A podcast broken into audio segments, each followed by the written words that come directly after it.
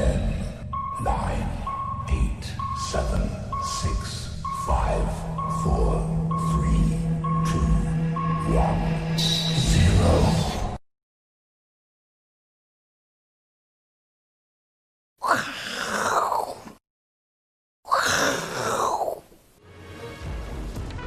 欢迎收看，我是金钱豹，带你了解金钱背后的故事。我是大 K 曾焕文。首先欢迎三位现场与谈嘉宾，第一位是资深媒体人阮慕驊，第二位是《先探周刊》的副总主笔文胜哥，文胜大大，第三位是老王。我们看一下，今天呢是第三季的第一个交易日哦。今天呢，其实亚洲股市哦，哎，基本上呢上半场呢都开出了红盘哦，是个好彩头。那尤其是陆股，陆股其实今天表现得非常不错，连这个最落后的上证指数呢，今天大涨百分之一点三八，也创下一个反弹新高。我们一直提醒大家，陆股我们长线是看好的。当然，因为中国大陆今天早上也公布了六月份的制造业 PMI 指数五十一点二，创下今年新高，也是优于市场预期哦。所以呢，这个行情哦，感觉是越来越热。那越来越热的行情呢，我们今天哦要跟大家讲一个叫做金。什么叫金呢？待会跟大家讲，这叫做金的行情哦。金这个字啊，其实有很大的意义哦。其实包括大家知道繁体字的金是这样子写，那中国大陆呢有简体字，对，简体字的金也是这样写，甚至在日本啦、在韩国啦、他们哦有改字，不管变成怎么样的字呢，金哦大家还是保留这样的一个写法，所以这个金哦是经得起时间考验的，所以这金的行情哦非常非常的重要。那我们也常提到什么黄金单身汉也好。这个五行之王也是金，对不对？甚至达文西的这个名著里面提到的黄金比例，大家都讲到金。还有呢，我们股市常讲的黄金切割率零点三八二、零点六一八，也都是金哦。所以呢，接下来哦，这个金的行情叫什么？就是我们昨天讲的资金的行情，还有接下来我们一直关注的黄金的行情，持续的这个上演中。来请教一下慕驊哥，讲到这个金呢，当然美元也叫美金嘛，对不对？所以金这个字哦，是大家都很爱用。那美国的这个股市的行情，我们抓了，因为第二他们到昨天为止是第二季结束，第二季结束里面呢，含金量最高的族群呢，还是在科技股，特别是 FANG 里面，你看这个第二季哦，这个微软涨了三成，苹果涨了四成多，木华哥最爱的亚马逊涨了四成多，我相信呢，喜欢投资美股的人应该都有赚到，Google 两成多，FB 三成六。这些呢，大家都耳熟能详，我们一再的提醒哦。不过呢，我们发觉哦，在这个科技股里面，含金量很高的，哎，昨天公布财报的这个比较小，哎，这个这个轮一下，MU 美光的财报昨天是优于预期哦，所以呢，它昨天大涨之外，第二季也涨了二十二趴。另外，赛灵思第二季也涨二十六趴，都是昨天公布的这个财报，而且是调高财测。说什么？木华哥怎么看接下来这个美美的美金行情？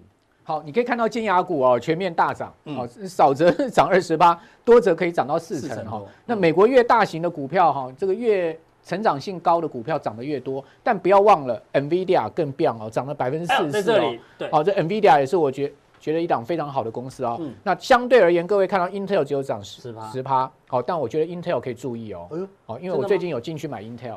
哎呦，哎，这个是彩蛋，慕驊哥没有先跟我讲。不不不是说我。去买了同时跟大家一起知道，不是我，不是我去买了才叫大家注意 Intel，而是我觉得我一直在注意它，因为我觉得它积极相对低，它股价相对落后，再加上最近它有利空，什么利空呢？就是苹果的 Mac 不是要用自己的 ARM 的架构的 CPU 吗？自制晶片啊。那哎，那那照来讲，Intel 股价应该大跌啊，也没有大跌，也没有大跌。哎呦，哦，所以说呢，利空不跌，我觉得呢，其中必有蹊跷。是，好，所以我觉得相对它基期比较低啊，大家可以注意 Intel。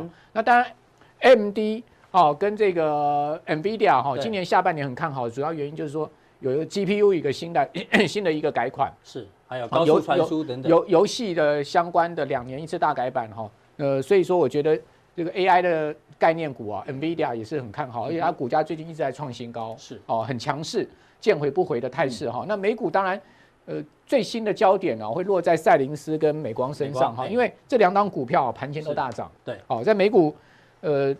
整个这个最近走势比较趋于啊盘整的一个情况之下啊，你可以看到赛灵思呢 这个股价哦大涨了将近七趴收盘，而且是突破新高哦。是的，好，所以我这边讲说它表现很出色，的确，因为在整个这个半导体股票里面哈，可以讲说赛灵思昨天的这个表现哈是最好的哈。那当然就是跟它的财报有关。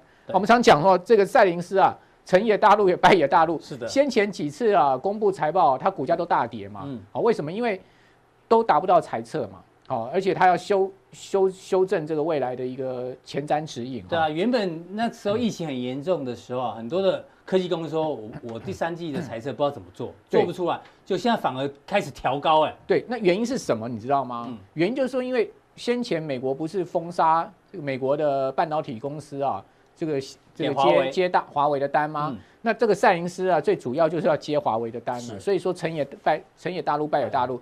那赛灵思呢，它。股价可以涨七趴，最主要是因为美国松绑华为禁令哦，他公司就表示说，因为美国松绑华为禁令，所以他上调了这个二零二一年会计年度第一季的营收预期。是的，好，就把它这个营收呢，呃，设定在七点二亿到七点三四亿美金之间，比之前高很多。你看高，本来只有六点六到七点二，它之前的低标只有六点六。是。哦，这个调高的幅度将近一成呢，等于原本的高标现在变成这边的低标。对，那赛灵思昨天盘前是涨了差不多五趴左右了，那一开盘呢打下去只有涨两趴多，很多人都想说，哎，这盘前涨五趴，怎么开盘才涨两趴？好，结果我开盘时候我就跳下去买赛灵思。哦，这就是有钱人的那那句话怎么讲？有钱人的枯燥无味，是不是？每次就买一点股票，也还好了，就买一百股而已啦，买买一百股的赛灵斯了哈。那那买一百股，我就买在它只有涨两趴多的时候，收盘涨七趴，我好高兴哦。嗯、这个现在，那各位可以看到哈，飞人半导体 SOXS 啊，它昨天的表现非常好哦，大涨了将近快三趴哦。对，也快要过高喽。嗯，最主要就是被赛灵斯啊、美光这些这个费半里面的成分股给带起来哈。那大家可以看到，在美光的部分。则是出现了有一点开高走低的状况哦。对，大家对记忆体好像还是有点担心。为什么你知道吗？嗯、你可以看它的 K 线形态并不漂亮，好像有个跳跳空缺口，但是呢是留上下影线的黑 K 棒。嗯、最主要是前坡高点的五十四点八二这个地方压力比较大了。是，哦，所以我觉得它这边。当然我，我我认为美光有机会继续往上走，但它这边会用震荡的方式往上走，它的走势就没有赛灵思漂亮，因为它收盘也只有涨不到五趴哈。因为我昨天看到的新闻，那个紫光集团在大陆的记忆体好像也要开始量产了。对，所以说基本上纷纷复工的情况之下，哈，记忆体价格可能会受到一些影响。那你可以看到它的营收啊，年增十四趴，哦，季增十三趴，都优于非赛的预期啊。那稀释后的这个 EPS 是零点八二美元。则是逊于同期的一点零五元，哦，但是优于预期的零点七五元，哦，所以整个财报的这个看起来是相当漂亮的财报了，哈，那当然也也告诉大家，其实美光在低润这个领域上面还是真的是霸主，哦，所以它能缴出非常好的成绩单，好，但是股价上面，我觉得它要一次突破这个前波高点的几率不大，但是相对而言呢，我个人是看好赛灵思，赛灵思，哦，赛灵思，各位可以看到它。是已经是突破前高，它有机会持续往上走。是哦，因为它的基期比较低哦。你可以看到，其实像 NVIDIA 股价已经创新高，AMD 几乎要这个创新高，追不下手啊。哦，所以说这些股票啊，都在不断的大涨特涨的情况之下，赛灵思其实都没有涨到，你知道吗？哦，这个赛灵思还压在一百块美金之下，我觉得它股价是相对委屈了。对，你看这均线都还在纠结在这里。对啊，它之前的股价高点，各位知道是一百八十块美金哦。哦，所以说相对我觉得它股价是委屈了啦。哦，那所以我认为这个赛灵斯是比较有看头，比美光有看头。好，所以你今天关注到除了美股的财报之外，立讯，对，好，那等一下再加强定啊，我要告诉大家啊，啊，这个苹果有新欢了。对，啊。这个旧爱立讯来取代富士康，我不敢讲说用新欢取代旧爱啊，因为毕竟富士康还是占苹果最主要的这个呃产能嘛。对，哦，但是我觉得我最近很多媒体都在写这样的一个报道。对，但我觉得日经中文网啊，是是是，我觉得立讯会渐渐的开始威胁到苹果的地位。对，这其实呃这个富士康的地位，这其实也是苹果的伎俩。嗯，好，这等一下告诉大家苹果到底在伎俩什么。然后有哪一些相关的跟台湾有关的社会股锁定我们的加强錠？那我们先看一下立讯股价大涨之后你的观察。好，那各位可以看到立讯哈最近的股价呢持续的走高啊。对哦，那这个你还是抓短一点，如果抓长点，它其实今年涨呃没错，这一波涨了三倍嘛。立讯的股价现在目前每股是人民币五十块钱附近哈。那你可以看到这是短线的走势，如果我们抓长了一点的话，你可以看月线哦，十五块一路飙。立讯从今年年初股价还在二十块附近，一路飙到最高已经接近到六十，所以它股价几乎是涨了快三倍了。好，那各位不要小看绿信这家公司哦，你知道这家公司现在目前的这个市值啊，嗯，已经超越了富士康了，超越了红海了。啊、嗯，为什么？因为它总共有七十亿股啊，好，它流通股是七十亿股，对，那它现在股价是五十块钱人民币啊，你算一算是多少人民币啊？哇，七十亿乘以五十块，对啊，哦，所以算下来它已经是上兆市值的公司喽。大家不要小看立讯。好，那立讯的这个老板是谁呢？哦，就是这个完全不起眼的一位很红的大妈，叫王来春啊。王来春今年五十多岁，嗯，哦，你知道他是这个广东潮州人。讲到潮州，你想到谁？李嘉诚，对不对？对。哦，潮州人很会做生意啊。这个潮州，我差点讲成潮州火锅，是汕头火锅。对。哦，王来春啊，初中没毕业啊，二十一岁啊，哦，就到这个富士康去打工了。对。哦，到深圳。这个女女工。好，那时候一九九零年代哈，王来春就在这个富士康里面呢做了十年，嗯，哦，从一个打工妹哦，一路做到科长哦，所有的这这个女工能做到科长的，没有一个人像王来春呐，对，那照来讲，他应该在富士康里面继续发光发亮，没有，没想到他想想的更大更远，他啊。一九九九年啊，就毅然决然的离开在前途似锦啊的这个富士康，跟他哥哥王来胜两个人呢，到香港去买了一家公司，就叫做立讯。嗯哼，哦，买了这家公司之后呢，他们在二零零四年呢，又在深圳成立了立讯精密。是，然后做什么你知道吗？就做这个红海的大，这个原来的这个业务就是做连接线。嗯哼，哦，做连接器。好，那做一做做到今天这个规模，已经超过一兆市值了。是。你看它多厉害，所以人家讲说它是女版的郭台铭。郭台铭哦，她在这个整个公司的治理上面也是延续延延续了郭董的风格啊。他最喜欢的就是郭语录啦。对哦，那你可以看到立讯的这个呃总市值啊，在今年二月的时候啊，它其实已经超车红海了。是哦，那红海最近股价急起直追嘛。嗯，哦，现在也是落后不涨。某某种情况有点在跟立讯 PK 哦，这种味道。好，好那。这个立讯啊，它其实呢是持续在海外哈，不断的攻城略地，不断的购并公司。像台湾呢，就它并了这个宣德嘛，嗯，好，然后美律也是跟它合作嘛，是的，好，所以你看它越南设立子公司，然后呢，最重要的这个里程碑，AirPods 由它代工，对，开始生产 AirPods，AirPods 越卖越好，越卖越好，对，然后呢，增资越南子公司啊，它的。它的整个这个 营收跟利润呢，就不断的成长哦。它挂牌以来，它每一年的营收跟利润的成长复合率都是达到百分之四十，百分之四十。对，好，非常谢谢阮哥带来的这一个相关的，哎，这个立讯呢，未来可能即将取代了富士康，有没有可能呢？如果有可能的话呢，相关的台湾供应链哦，大家木华哥找到一些大家比较不清楚，但是呢，很具有想象空间的个股，让大家做参考，请锁定我们的加强錠。好，再关注到今天全台湾哦，都在疯狂一件事情哦，就是领三倍券。哎，振兴三倍券呢，从今天开始可以领哦。那领的方式很多啊，不管你去超商啦，或者是什么邮局啦，未来都可以领哦。那我们来请教一下这个文胜哥、文胜大大，你领了没？还没，还没领，我也还没领。那我我们刚好跟这个小编稍微讨论一下，好像如果去超商哦，像我们之前领口罩一样，实名制插健保卡进去就可以领了。不过这样的优惠听说是比较少。那如果你优惠要比较多的哦，可能要跟信用卡啦，或者说行动支付甚至电子票票证做连结哦，这个方式哦，可能优惠比较多。但大家自己去找一个适合你的方式，但记得一定要领哦，不要这个辜负了政府的美意哦。希望大家多消费。不过领完之后有一个重点，这是最重要、最重要、最重要，就是呢，十二月三十一号以前你领到的这个振兴三倍券一定要把它花掉。为什么呢？因为哦，之前就发生了一个憾事。之前呢，这个马政府时代也发过这个消费券嘛，大家记得哦？可能你忘了，我们帮大家提醒一下。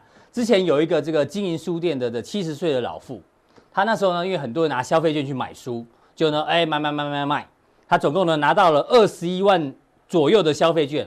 他想说啊，这二十一万很好，把它当成私房钱，未来慢慢用。就没想到呢，也有时效性，他没有在期限之前呢拿去银行兑换哦。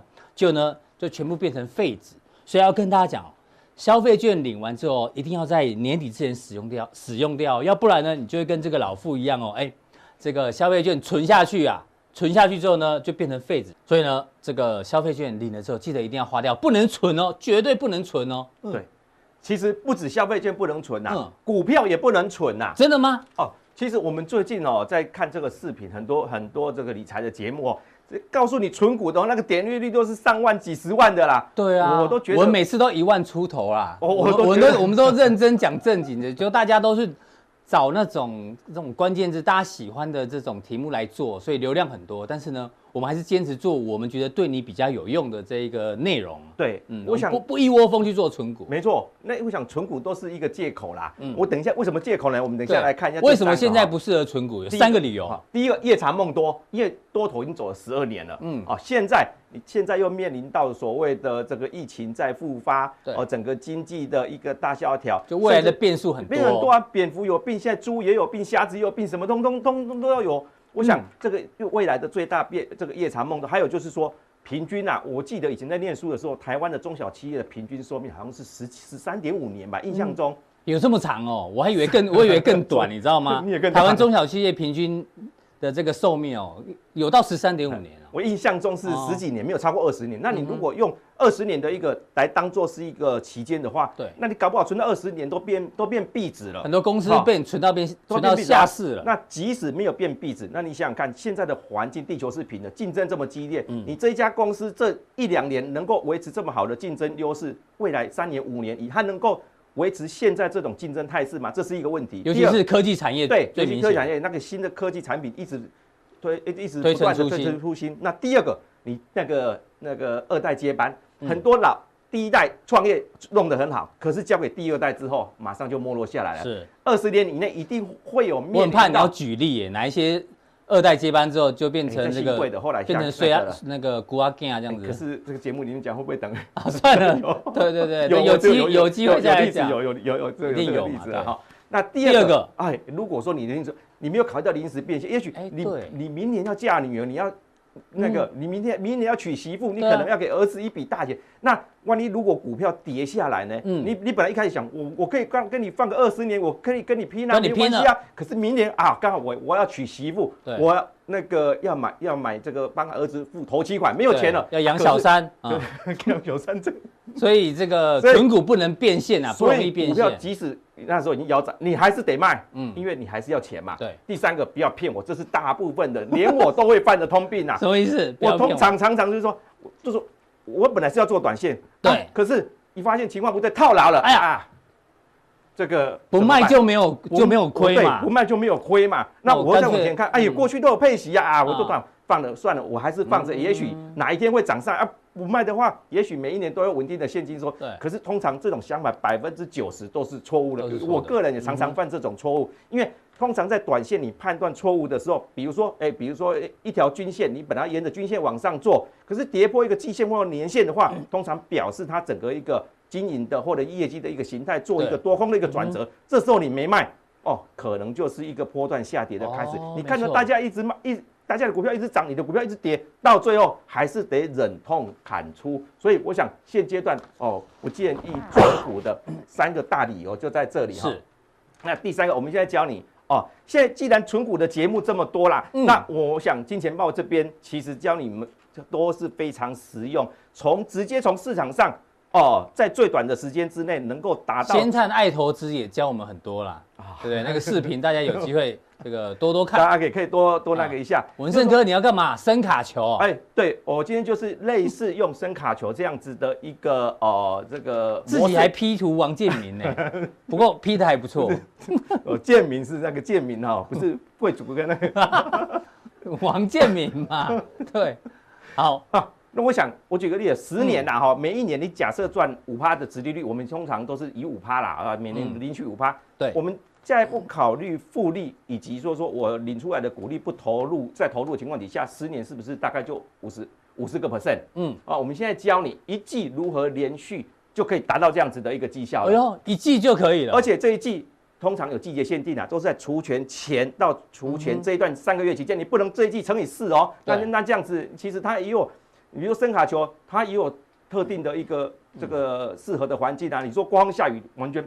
就不准不能嘛？你那个草地不平，你伸卡球出来，那那个球也接不到嘛？滚地球就不好接，不接不到嘛？那所以所以有限定的，所以有限定的，就是这一段期间。那那为了那个哦，这个股市伸卡球的握法，伸卡球握，有五种嘛，嗯，人家不是所有人都会投这个这个王建民的那个，所以我这五只手指头你一定要考虑到所谓的时间，就我们刚刚提的，嗯，除权息开始，这大概是四五六或五六七这一段期间，对，那股价的基期你一定要相对的偏低，偏低，这是我们过我过去一直在这个里面这个一直提醒一直提醒的，因为。基期低的话，它至少下档的空间跟风险比较有限。是的。那当然这一段期间，我们考虑到殖利率要就是要赚你赚你五趴的殖利率到十趴。嗯。可是呢，你还没有殖利率还没有你还没有加到除息之前，你已经赚到十趴了，你就先跑了嘛，你就马上在换股嘛。因为滚地球就是一个一个来，因为之前我记得王建民就讲，他说我就一个人一球一球的慢慢的一个解决。那同样我们投资也是一档一档跟着解决。嗯。那在选股里面，刚刚的直利率以外，还有业绩趋势，我们都要基本面要好，一定要把它纳入进来。向上的，对，所以你在跳动的过程当中，你采取节奏性的换股策略，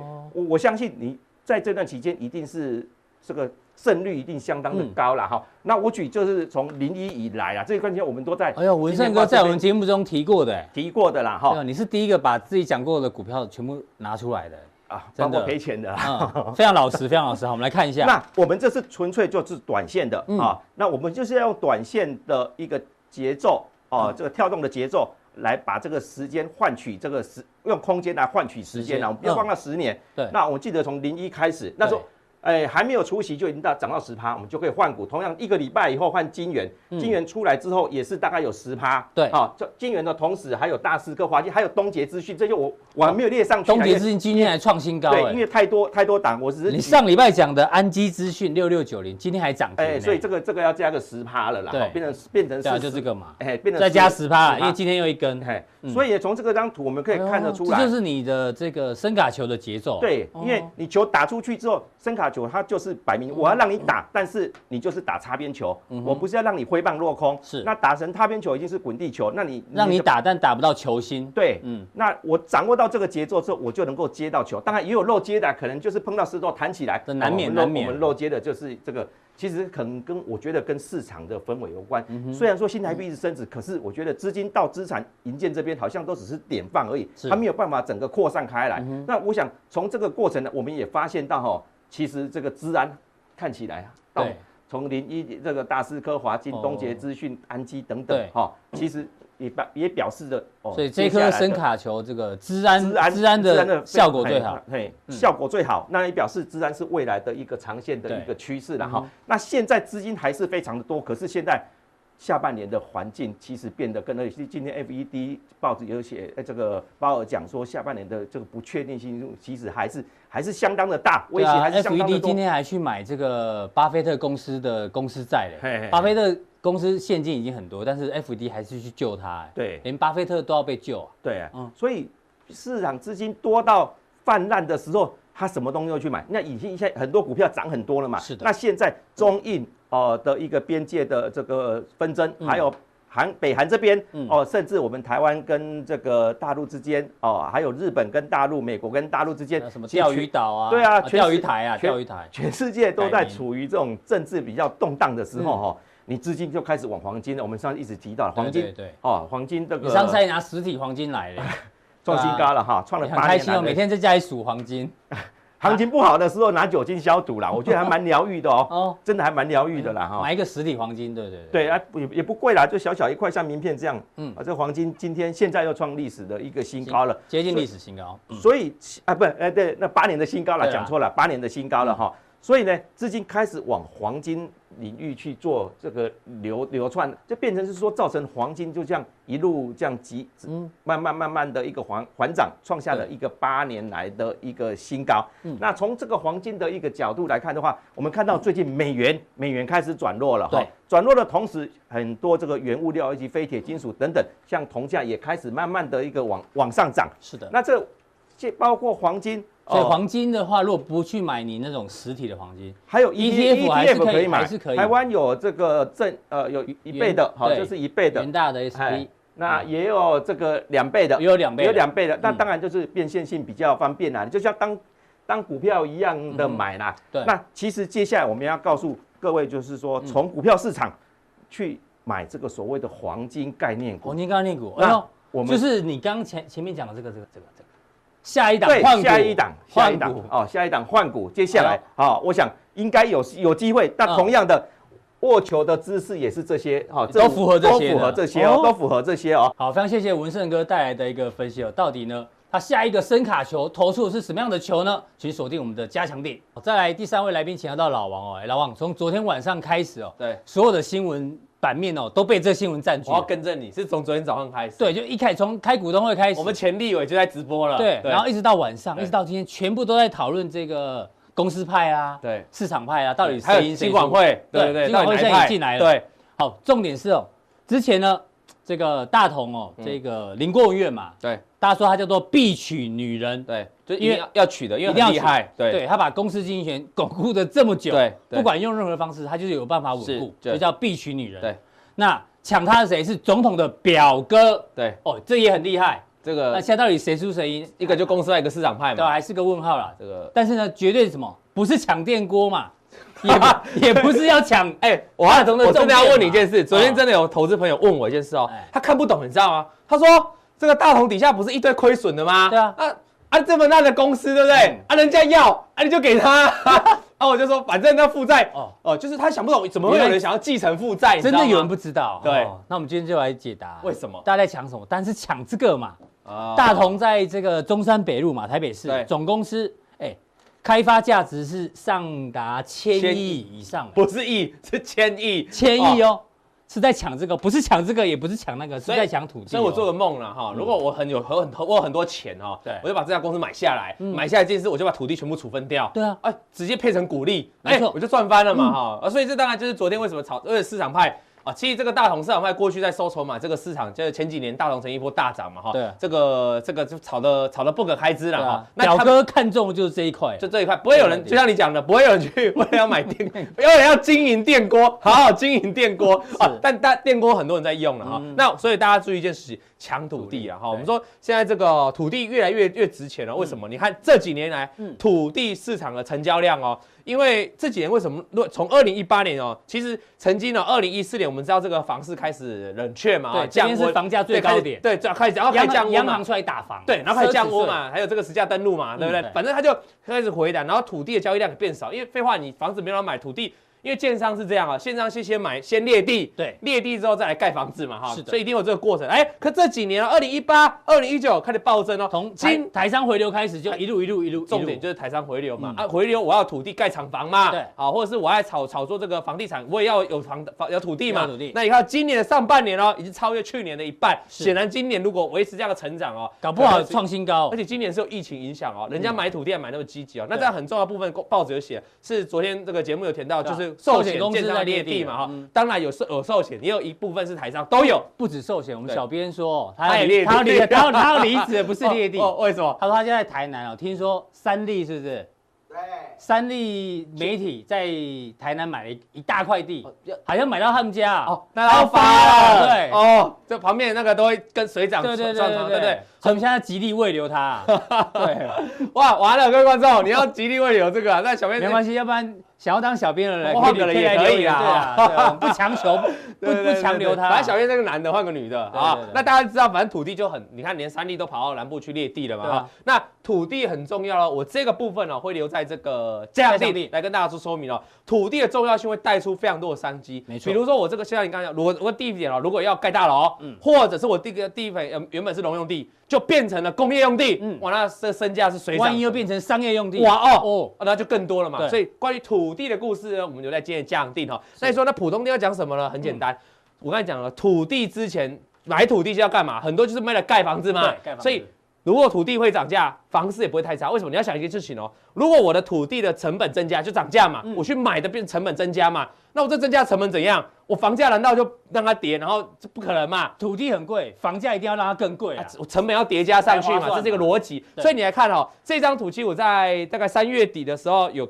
有在这个节目跟大家说过了哈。我说当时是疫情哈很很严重的时候，那大家这个市场的媒体就对大家问了这个事情哦，新冠肺炎对台湾房房价造怎么样影响？小幅下跌的五到十趴，有这么多，嗯，将近五成哦。大幅下跌超过将近十五百个 percent 哦，两个加起来降多少？六六成呢？六成多认为房价会跌。那我们这个节目做过太多心理学实实实验了哈，这么多人认为，这当时三月的数据，那么多人会跌，事实就怎样，就很难跌了啊。那来，你看这个，这个是报纸新闻哦。递延买盘，其实这个递延买盘写不好，因为最近的标题不流行递延，流行什么？你知道吗？报复性买盘。对，报复买盘。有默契。对，最近的新闻都这样。然后嘉陵效应哈，就是房仲业六月热闹滚滚。来，你看，这是他指他们交易量哈。是。哎。不管是月增啊，几乎来月增都大幅成长，几乎都月增年增呢，年增更吓人哦，年增去年没有疫情哦，对啊，今年有疫情哦，还可以年增。年，而且这年增不是小数目，是两三层在跳，对，最差的新意房屋在这个表上了哈，也有两层哦，所以代表什么？呢？其实很多人在买房子，对，因为这是交易量嘛哈，很多人在卖房子，很多人在买房子哦，那你知道到底怎样？你知道吗？这个成交量上来了，对，房价当然也是这样没跌啊，没跌，没跌啊，也没跌是什么？你知道吗？没跌就是日本话。也没得，也没得。有人说我们物化物化女性，不行的。这个以上言论也没得，没有物化。老王个人立场，也没得，也没得，没有跌，也没得也可以翻成还没跌，还没跌。哦，这大家期待还没成真，还没跌这样。哦，我们来看一下，嗯，这是信义房屋哦，它的所谓的大排贼指数的报表，它以基期以二零一一年当做基准啊。基准。那你去看，哎，这今年一到五月份的哈，啊，你去看。今年一月一二九三一哈，按你说到目前为止，它台北地一二九二七，哎，差不多一点点。可是这边一三七六一一三八，哎，也是小大概跌了一点点哈。台北市，哎，一二三点二四，哎，这边好像比较多，一二三点七六。所以整体来看呢，哈，呃，有没有你没有说大涨，你说跌也没有跌，没有跌，大概就持平在这嘛。因为过去这几个月观众可以看哦，所以你说房价有没有跌？没跌。可是刚才看跌的。或是看大跌的，有将六成或一成五的民众都错了，那显然是错了嘛。所以再提醒大家，有时候我们就要反市场思考，在股票市场是很重要的了哈。那我们现在说它也没大涨啊，就没跌啊，没跌就有机会嘛哈。所以那大家会想说，那我可以投资银建股啊。嗯。可是我们如果用长期来看哈，我对房市没什么意见，但是我说长期来看，我们知道现在空屋很多嘛。对。你你难保二十年之后台湾人口变少之后，房价会不会怎样？你不知道，因为很多人哦投资银建股，大概他们是怎么投资？长期定存定额，然后通常是这样，存股啦。为什么？因为银建股很多股利嘛。对。可是你要想一件事情，会不会股利赚到，然后赔了这个资本利得，就股价往下跌？对，有可能哦。嗯。短线也许不会，因为房价还撑着。那十年、二十年、三十年之后呢？没有人知道。变数很大。那而且老王也不是做长期的，所以这里要教大家如何操作银建股短线。哦，这比较不一样哈。短线的银建股，很多人很多人告诉大家长线操作银建股。大部分提提到银建股都几乎啦，股利股利拿出来比嘛，啊哪一家股利比较好嘛？那 PB 比较低就选错。我今天老王告诉大家，那个不是不好，只是我我的方法。短线的操作银建股，我先用举例的哈。这个叫华固。嗯。好，我不是叫你去买，我现在先举例哈。华固呢，在今年啊，在去年啊，去年的八月以来是呃是比较更早一点，去年的一月就一波大涨，对，整理之后再喷。啊，今年因为疫情受到冲击，跌下来之后，又再度涨，而且创了新高了。啊，这边跌下来是除权息了哈，所以它其实早就创新高了哈。那这样的情况下，它非常猛啊，它是银建股里面算少数这么强劲的哈。那为什么它可以这么强劲？告诉大家一件事哦，我们来看它营收哦，我们营收在密集在这边，你看它年增率。在千 percent 的哈，在入账的时候就突然会暴增。那好，那我们讲到一个结论哦，这边有标准，它有一个疯狂入账的期间，对不对？就去年的五月，去年的六月开始入账，十十月左右十月嘛。那我们回过头来线图，那六月到十月大大概在这个地方嘛哈。那六月之前是不是就先起涨？对。好，那再看一下最新的，再看一下这个最新的入账，四月份、五月份，哎呦，大幅入账，对不对？对。啊，股价是什么时候涨？哎，抱歉，股价什么时候涨？哎，在三月就开始涨，哎，所以它有提前的效应。好，那接下来入账前就会先涨一波。对，那大家要先了解这个入账概念。银建股现在跟最新的会计准则是怎么入账？就是说我在盖房子的时候是不能认列营收的。我要什么时候认列营收？就是我开始完工，而且交屋了啊，我就可以认列营收。不管你预售屋收了多少，你就一定要达成完工，然后再交屋就可以认列账。所以它会很密集，因为密集的完工，呃，完工之后密集的交屋嘛。对，所以。就会有出现这密集作战，而其他其他地方很明显的这很明显的暴冲，暴冲。啊，这种营收就几千 percent 的哈，那股价就会反应。可是你遭到一个重点哦，刚才密集公布在这个地方，对不对？可是股价没动了，反而是前面在动。啊，这边也是一样啊，这这边前面才攻击才动，所以大家掌握两个结论，第一个我要知道建案这个这家营建公司的建案什么时候完工，完工，然后而且开始交屋啊，并不是说他现在开始卖，开卖的时候也许会炒一下，大家说哇这个多好，可是那个短短线，我们要做大一点，然后就做这。这个好，所以你要了解。那再来第二个重点就是掌握那个时间差。我们再用一档张举例，达利，达利大涨的时候是去年的大概十一月哈，开始一路涨到涨到这里，二十五涨到三十四，尾涨了快五快快五成了啊。可是后来你有没有发现它怎样？它跌回来了，跌回原点。啊，这就是关键，就是时间点哦。所以我往下看下去哦，这个它密集哦暴涨了，密集的入账，发现入账了在哪天？在三月份嘛，所以有一笔的建案完工跟交屋嘛，在三月份，那是不是跳增？你看将近五千个 percent 啊，之后开始就是密集的啊，大家知道这个时间点是三月份嘛？哈。啊，三月份你回过来看，三月。三月在哪？去年三月在这个地方，大概在刚就公布在这个地方嘛，所以哎不，抱歉，它是三月的营收，嗯，三月营收公布不是在三月，三月营收是公布在四月，应该在这个地方哦，啊，所以它等于是在这个公布营收前面。先涨一段，对，但是又是入账前，是不是跟刚才华固一样？就是那个那个营收公布前先涨，对，大家懂了吗？哈，那你说这个这个银建股这些银建股哦，它公布了这个时间点了，这个建案完工可不可以找得到？可以啊，对啊，你其实上这个各他们的官网，官网就一定有，而且还建案介绍，就算没有官网，你去打电话。点回压起来，有没有？那个打给那个房仲的营业员哦，一定比你清楚了。对，非常清楚。那你就问他说：“哎，我那个看到那个房子哦，不知道什么时候可以完工哦，盖很大，我感觉很贵。”问他一下，哎哎，对，哎，他他就会告诉你正确的时间的，因为他还逼你去买哈。所以这个时间其这个其实不好，不难查啊，不难查了哈。其实非常好查询到。好的，那这个大概就是一个逻辑。所以我们掌握到两个结论：第一个，这个如果是完工交屋期呢，那个前面。的大概三个月到半年期间，股价会有所动作。然后呢，如果是开始公布营收了呢，反而就不会动了。反正你不要看营收成长很多，你跳进去买哦，那不见得啦哈。你看达利就是后来就一路往下跌嘛。对，因为这个密集的认列之后，就就回复恢复正常了嘛。是，这个这个金额差非常多嘛。对，好了，那这个都是过去的例子哦。嗯，我们接下来看啊，接下来如果你现在是下半年的开始，你最近在看什么案子？跟我们 跟我们讲一下。不是我在看什么案子，我在我们在追踪哪些哪些个股，不是未来可能会。好，我邀请大家一起去买房，我开。开团好了，我跟大家讲啊，七月份要找阮哥一起啊，哎，阮哥 对，我们要看下下半年哈，你要看下半年认列，你不要再找第二季、第一季认列，那个已经认列完了，股价已经反映过了。黄埔、黄埔的博苑、黄埔的文苑。啊，这个一个在桃园市，一个在这个台南，台南市，其实台南像大概你台南就是。